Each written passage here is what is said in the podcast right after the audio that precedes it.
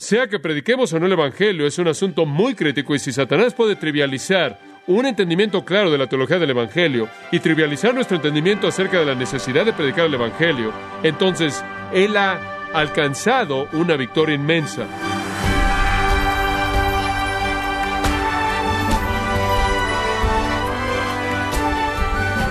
Parece que muchas iglesias alientan a sus miembros a confiar en su propio pensamiento, no en la Biblia acerca de asuntos tales como a quién salva Dios, quién va al cielo y cuáles son los requisitos para la salvación.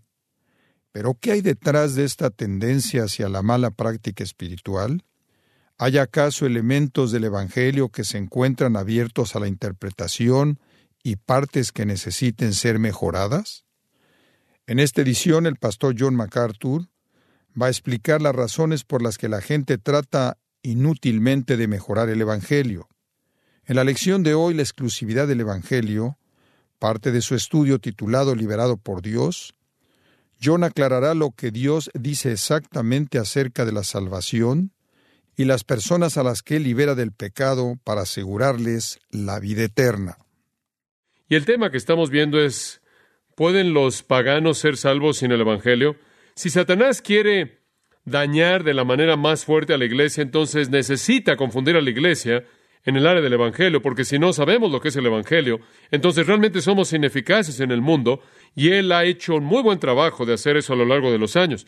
La confusión acerca del Evangelio reina no solo en el liberalismo y las formas falsas del cristianismo, sino que la confusión acerca del Evangelio existe dentro de, entre comillas, el mundo evangélico de la actualidad. De hecho, los evangélicos han brincado más allá de sus fronteras tradicionales y se han vuelto tan amorfos como para estar en un punto de necesitar una nueva definición. Pero dentro del marco general del término amorfo evangélico, hay mucha confusión acerca del Evangelio. Y como si esto no fuera ya malo en sí, Satanás ha añadido otro nivel de confusión. No solo realmente no entendemos lo que es el Evangelio, sino que ahora no estamos seguros de que inclusive necesitemos predicar el Evangelio, porque se nos dice el día de hoy que la gente puede ser salva sin el Evangelio, sin el conocimiento de Jesucristo, sin la Biblia, y no solo confundidos por el Evangelio, sino ahora confundidos por la gran comisión. Ahora el gran poder de la Iglesia está siendo invalidado, está siendo neutralizado. Bueno, realmente no hay algo tan importante como predicar el Evangelio. No es algo trivial, no es algo que puede ser reducido a peleas que no son importantes. Sea que prediquemos o no el Evangelio, es un asunto muy crítico y si Satanás puede trivializar un entendimiento claro de la teología del Evangelio y trivializar nuestro entendimiento acerca de la necesidad de predicar el Evangelio, entonces Él ha alcanzado una victoria inmensa. Y entonces vamos a pelear en esta serie y vamos a explicar de manera clara a partir de las Escrituras si las personas paganas pueden o no ser salvas sin el Evangelio. Jesús mismo dijo que la puerta para entrar al reino es angosta. Angosta, Mateo 7, y pocos son los que la hallan. Aquellos que promueven este tipo de salvación universal a través de muchos medios y muchas religiones, realmente no pueden encajar esto con Mateo 7, en donde Jesús dice claramente que la puerta es muy, muy estrecha, es difícil de encontrar, y es muy estrecha, muy angosta, de tal manera que pocas la hallan. Pocos la hallan, pocos entran por ella. Claro que el Nuevo Testamento procede a decir que las únicas personas que entran, entran porque creen y se someten al Evangelio de Jesucristo, deben saber acerca de Dios, deben saber acerca de Cristo, deben saber lo que Él hizo, deben creer y someterse a eso. Debido a que esto es verdad, las Escrituras de manera clara y el Señor mismo nos han mandado en la gran comisión a llevar el Evangelio a toda criatura, a llevar el Evangelio a toda persona sobre la tierra en toda generación. Y esa gran comisión ha sido el mandato de la Iglesia, el deber de la Iglesia y la pasión de la Iglesia desde Pentecostés. Pero hay esta nueva ola de teología en la actualidad, o me imagino una resucitación de una ola antigua de teología que quiere quitar este deber, que quiere quitar la necesidad de la gran comisión al decir que la gente no necesita la Biblia y que quizás no necesiten saber acerca de Jesucristo o el Evangelio para ser salvo. Esta ideología la llamé, o algunos la han llamado, teología natural, que el hombre, mediante medios naturales, esto es intuición humana, razón humana, puede ascender al conocimiento de Dios.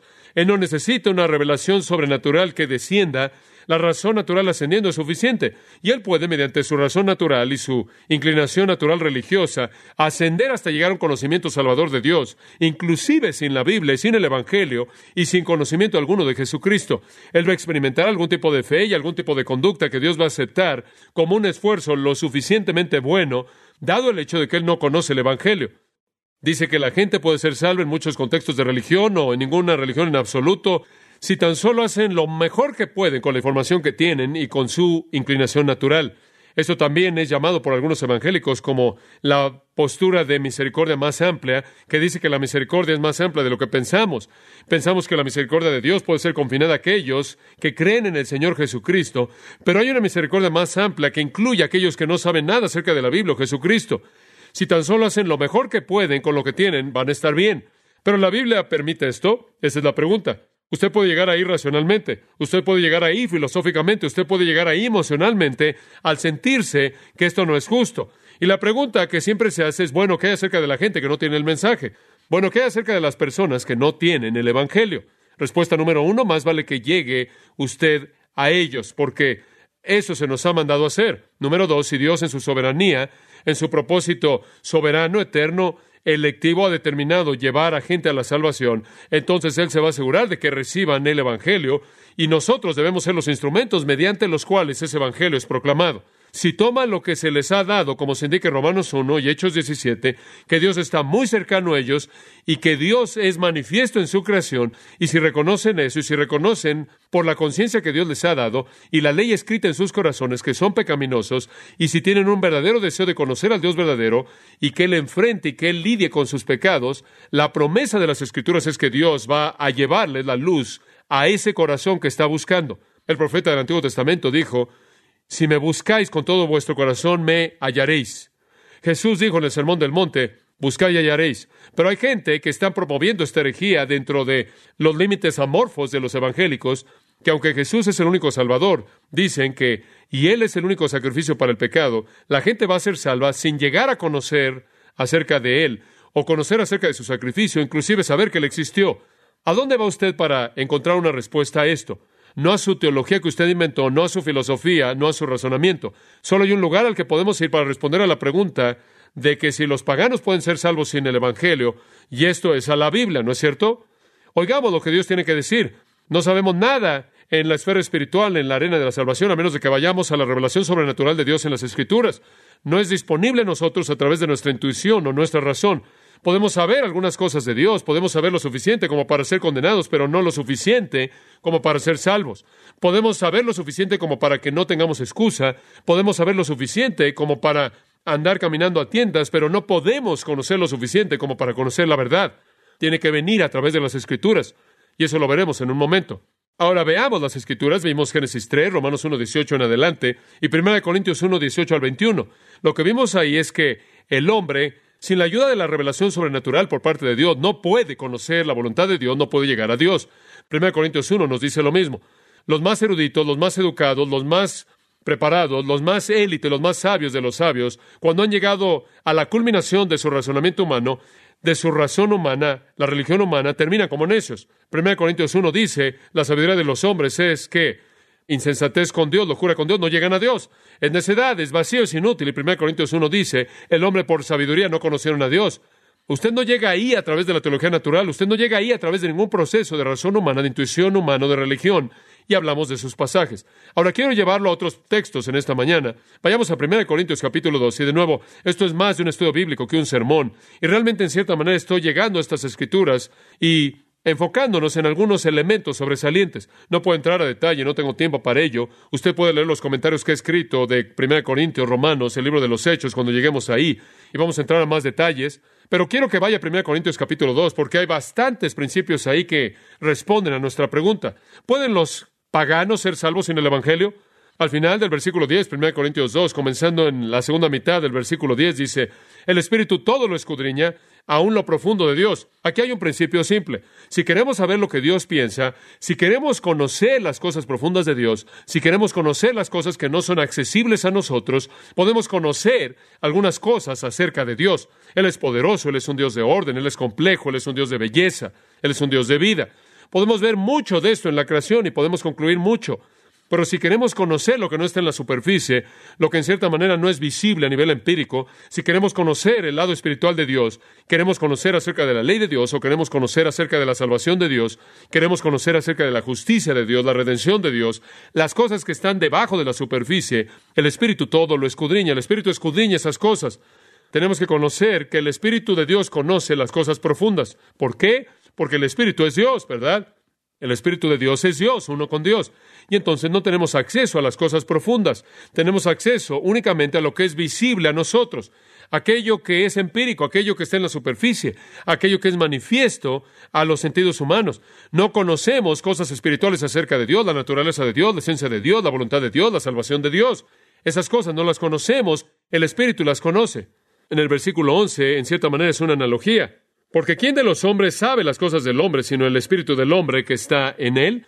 Yo no conozco sus pensamientos, usted no conoce mis pensamientos, no conocemos los pensamientos uno del otro, podemos estar cercanos uno a otro, podemos estar casados, podemos estar en la misma familia, podemos estar involucrados en un esfuerzo común, pero aún así no tenemos acceso a los pensamientos el uno del otro. Todo lo que conocemos es lo que es manifiesto.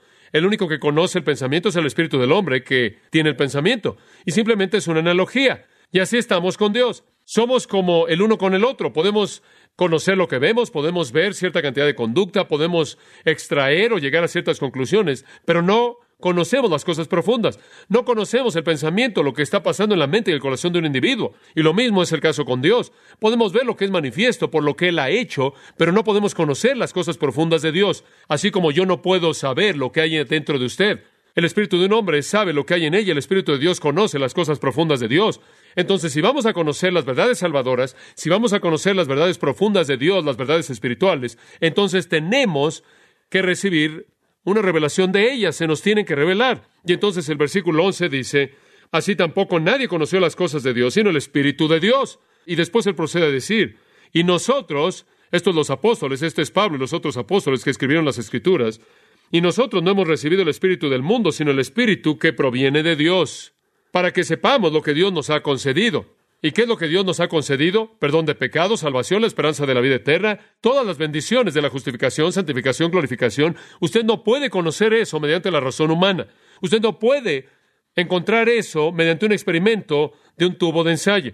Usted no puede saber eso mediante la racionalización. Eso es solo conocido mediante la revelación del Espíritu Santo.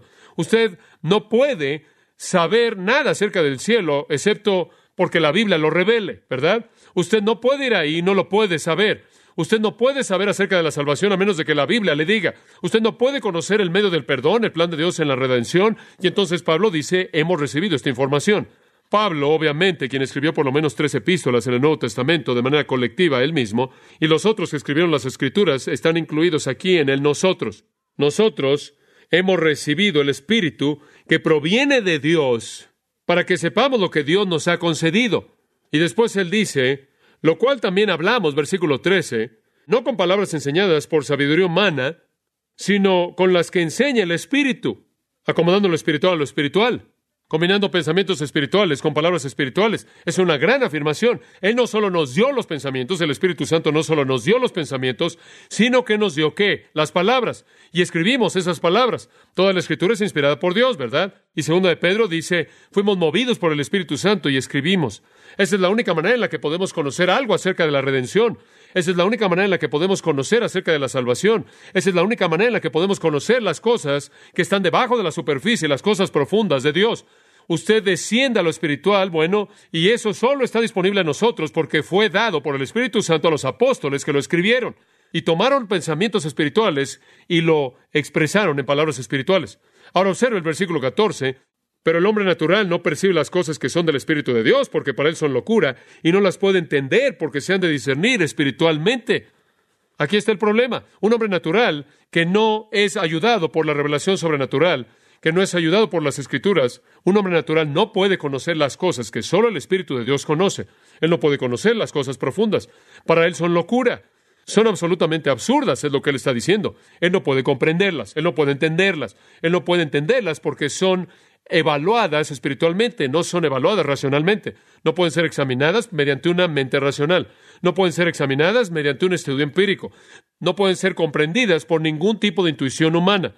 No está disponible. Entonces, ¿a dónde lo lleva usted la teología natural? Aquí está el versículo del teólogo natural. La teología natural lo lleva a ningún lugar. Usted no puede aceptar las cosas del Espíritu de Dios. Son necedad absoluta, simplemente son absurdas. Usted no las puede entender porque solo pueden ser entendidas mediante el poder y la revelación del Espíritu Santo. Es un versículo muy importante. Pero para aquellos de nosotros que conocemos las Escrituras, que hemos sido enseñados por el Espíritu Santo a través de las Escrituras, al final del versículo 16, nosotros tenemos la mente de Cristo. Y eso realmente es crítico porque eso completa la Trinidad. El Padre es Dios, el Espíritu de Dios conoce exactamente las cosas profundas de Dios, las cosas que no son visibles en la superficie mediante los sentidos, los cinco sentidos y por nuestra razón humana. Él, el Espíritu, conoce la profundidad total de las verdades espirituales que constituyen la mente de Cristo. ¿Qué es la mente de Cristo? Es la manera en la que Él piensa. Sabemos cómo piensa Cristo. Dice usted, ¿cómo sabemos cómo piensa Cristo? Porque está revelado aquí, ¿verdad? Sabemos cómo piensa Él. Sabemos qué piensa Dios acerca de la salvación. Conocemos los pensamientos de Cristo acerca de la salvación porque el Espíritu Santo nos los ha revelado aquí en las Escrituras. El hombre natural, no ayudado por la mente de Cristo, revelado a través del Espíritu, no llega a ningún lugar. Él termina sin entendimiento. Él termina como un necio, así como Romanos 1 lo dijo, así como 1 Corintios 1 lo dijo. Él simplemente continúa repitiendo lo mismo una y otra vez, sea que esté en Romanos 1, 1 Corintios 1, 1 Corintios 2, usted tiene lo mismo.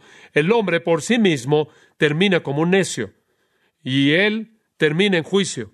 La única manera en la que usted puede conocer la mente de Dios con respecto a las cosas profundas, las cosas que se relacionan a la salvación, es a través de la revelación de las Escrituras.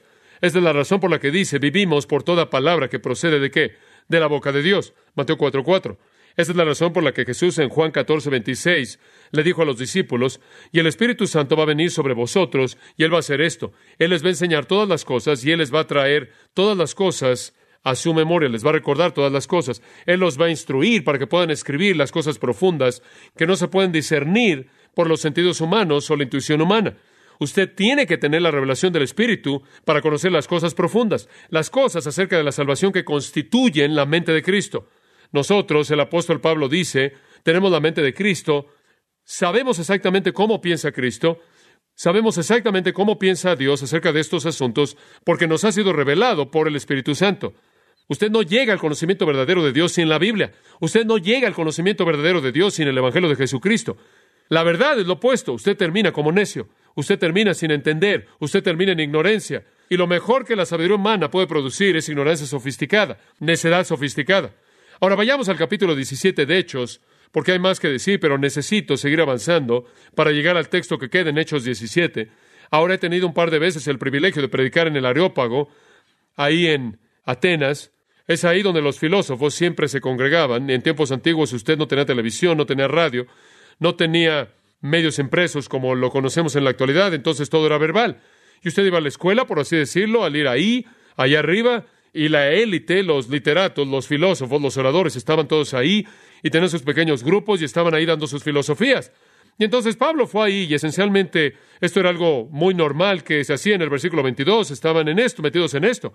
En el versículo 21 dice que les encantaba ir ahí y oír cosas nuevas. Entonces Pablo se puso de pie en medio del areópago y dijo, varones de Atenas, en todo observo que son muy religiosos. Bueno, para algunas personas en la actualidad eso podría sonar como suficiente, usted sabe. Ustedes son muy religiosos en todos los aspectos y eso es realmente lo que se demandaba.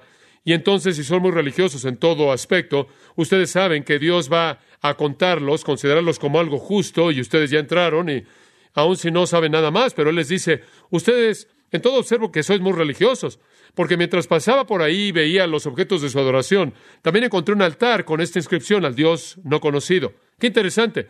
Tienen muchos altares ahí y hay muchos dioses que adoran, pero tenían este sentimiento de que podía haber uno que habían dejado afuera y no lo querían ofender. No saben quién es, pero simplemente para evitar alguna ofensa innecesaria, hacen una concesión y levantan un altar al Dios desconocido, al Dios no conocido.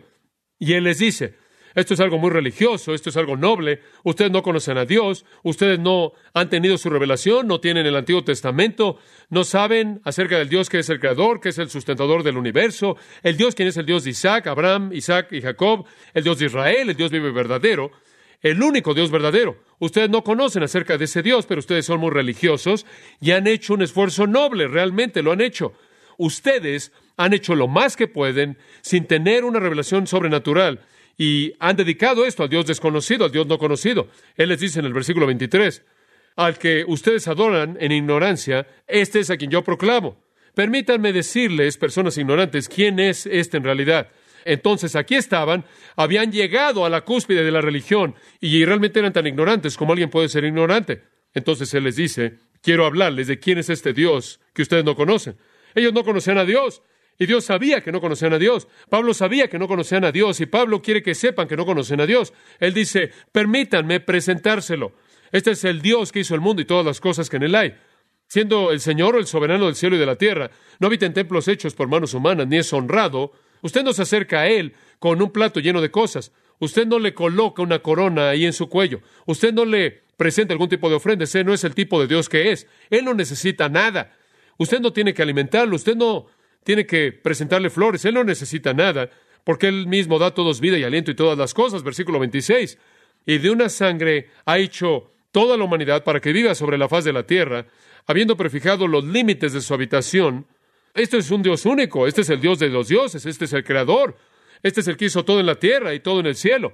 Este es un ser espiritual que no puede ser confinado a ningún tipo de templo, y ellos tenían todos estos templos para todas las deidades que habían inventado. Este no es un Dios que necesita que se le presenten estas cosas pequeñas triviales. Él creó todo y Él sustenta todo y Él perpetúa todo en el poder que Él tiene de dar vida. Él es el Dios que determina qué naciones existen, en dónde existen y cuándo existen, el punto de su origen, el punto de su término. Él está a cargo de la historia. Este es el Dios que ustedes no conocen. Este es el Dios que ustedes ignoran. Ustedes no pueden adorar una deidad y decir, oh, bueno, esto es lo mejor, el mejor esfuerzo que hicieron, realmente están adorando al Dios verdadero. No, ese no es el caso. Pablo dice, no es así. Ustedes no lo están adorando. Ahora él admite en el versículo 27, pueden estar buscando a Dios. En cierta manera pueden estar buscando, si quizás palpando puedan encontrarlo. Esto es lo que están haciendo, están palpando con la idea de, o el pensamiento, si palpamos lo suficiente y en cierta manera buscamos y en nuestra intuición y experiencias religiosas quizás encontremos a este Dios. Y después se le añade en el versículo 27, aunque no está lejos de cada uno de nosotros. ¿Saben ustedes qué tan cerca está? Versículo 28, en él vivimos y somos y nos movemos. ¿Sabe usted qué tan cerca está Dios al pagano? Él está tan cercano que está ahí. Él es omnipresente, Él es la fuente de vida. Él no podría volver a respirar si Dios no estuviera ahí.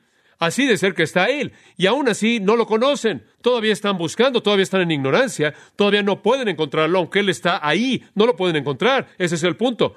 Uno de sus poetas inclusive reconoce, dice en el versículo 28, uno de vuestros propios poetas ha dicho, linaje suyo somos. Antes de la evolución, nadie tenía este pensamiento torpe de que nadie por nada es igual a todo. Antes de la evolución, nadie podía inventar algo tan ridículo como el hecho de que todo salió de la nada. Todo el mundo entendía que había una causa para todo efecto, que tenía que haber un creador, que tenía que haber un creador personal, tenía que haber un creador moral, porque somos personas que entienden una ley moral. Tenía que haber, lo sabían.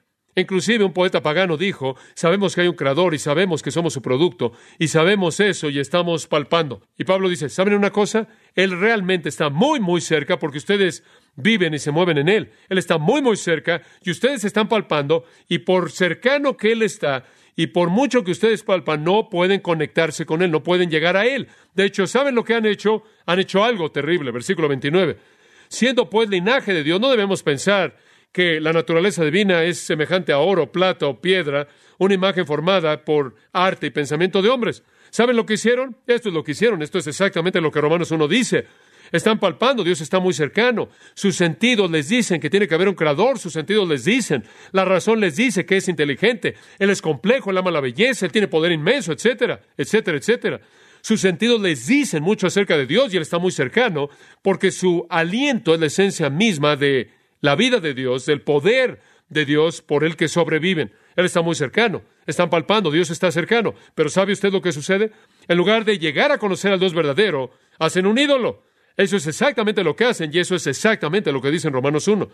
Porque como vimos en 1 Corintios 2, mediante su teología natural no pueden entender a Dios, no pueden entender las cosas del Espíritu de Dios, no pueden entender el camino a Dios, no pueden entender el medio de salvación o una relación con Dios. Y entonces terminan con ídolos, ídolos. Y entonces no le ha hecho ningún favor al Dios verdadero, usted simplemente lo ha convertido en algo de piedra aquí llamado al Dios no conocido. Ese no es Dios. No deben pensar que Dios es una roca o Dios es un pedazo de oro o un pedazo de plata. ¿Y sabe qué? Versículo 30.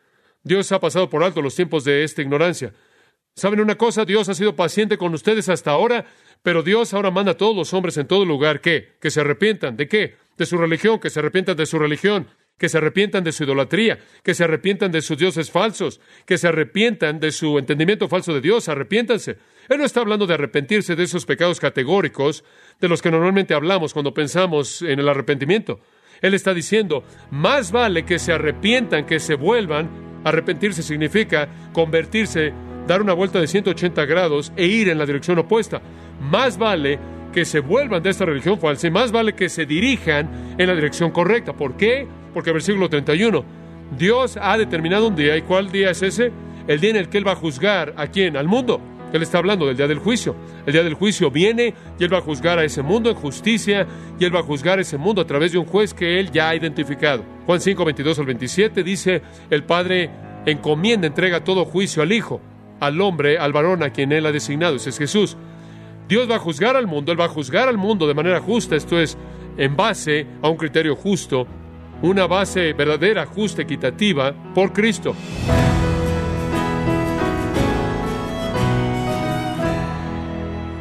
Un aspecto fundamental presentado por John MacArthur sobre el Dios de la Biblia salva y lo hace solo a través de la obra de Cristo en la cruz. Esto es parte del estudio de John titulado Liberado por Dios en gracia a vosotros. Y quiero recordarle, estimado oyente, que tenemos a su disposición el libro Cómo sobrevivir en un mundo de incrédulos, donde John MacArthur nos muestra las palabras de ánimo que el Señor Jesús le dio a sus discípulos la noche de su muerte. Puede adquirirlo en nuestra página en gracia.org o en su librería cristiana más cercana. Recuerde, estimado oyente, que usted puede descargar de manera gratuita todos los mensajes de esta serie, Liberado por Dios, en gracia.org y también puede ordenar su copia en CD para seguir profundizando en su estudio de lo que Cristo le ha liberado. Si tiene alguna pregunta o desea conocer más de nuestro ministerio, como son todos los libros del pastor John MacArthur en español o los sermones en CD que también usted puede adquirir, escríbanos y por favor mencione la estación de radio por medio de la cual usted nos escucha en gracia a vosotros. Es importante conocer no solo el país y ciudad de donde usted nos escucha, sino también la radio. Para quienes contactan nuestro ministerio por primera vez, pueden solicitar una copia del mensaje de promoción sin costo alguno, un mensaje por oyente únicamente.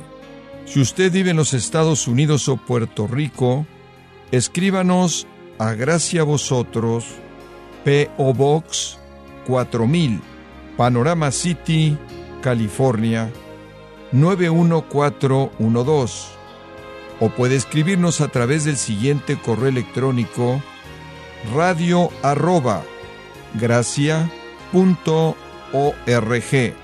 Y en nuestra oración que Dios haya obrado en su vida y hablado a su corazón, desafiándole y ministrándole por medio de la enseñanza de su palabra.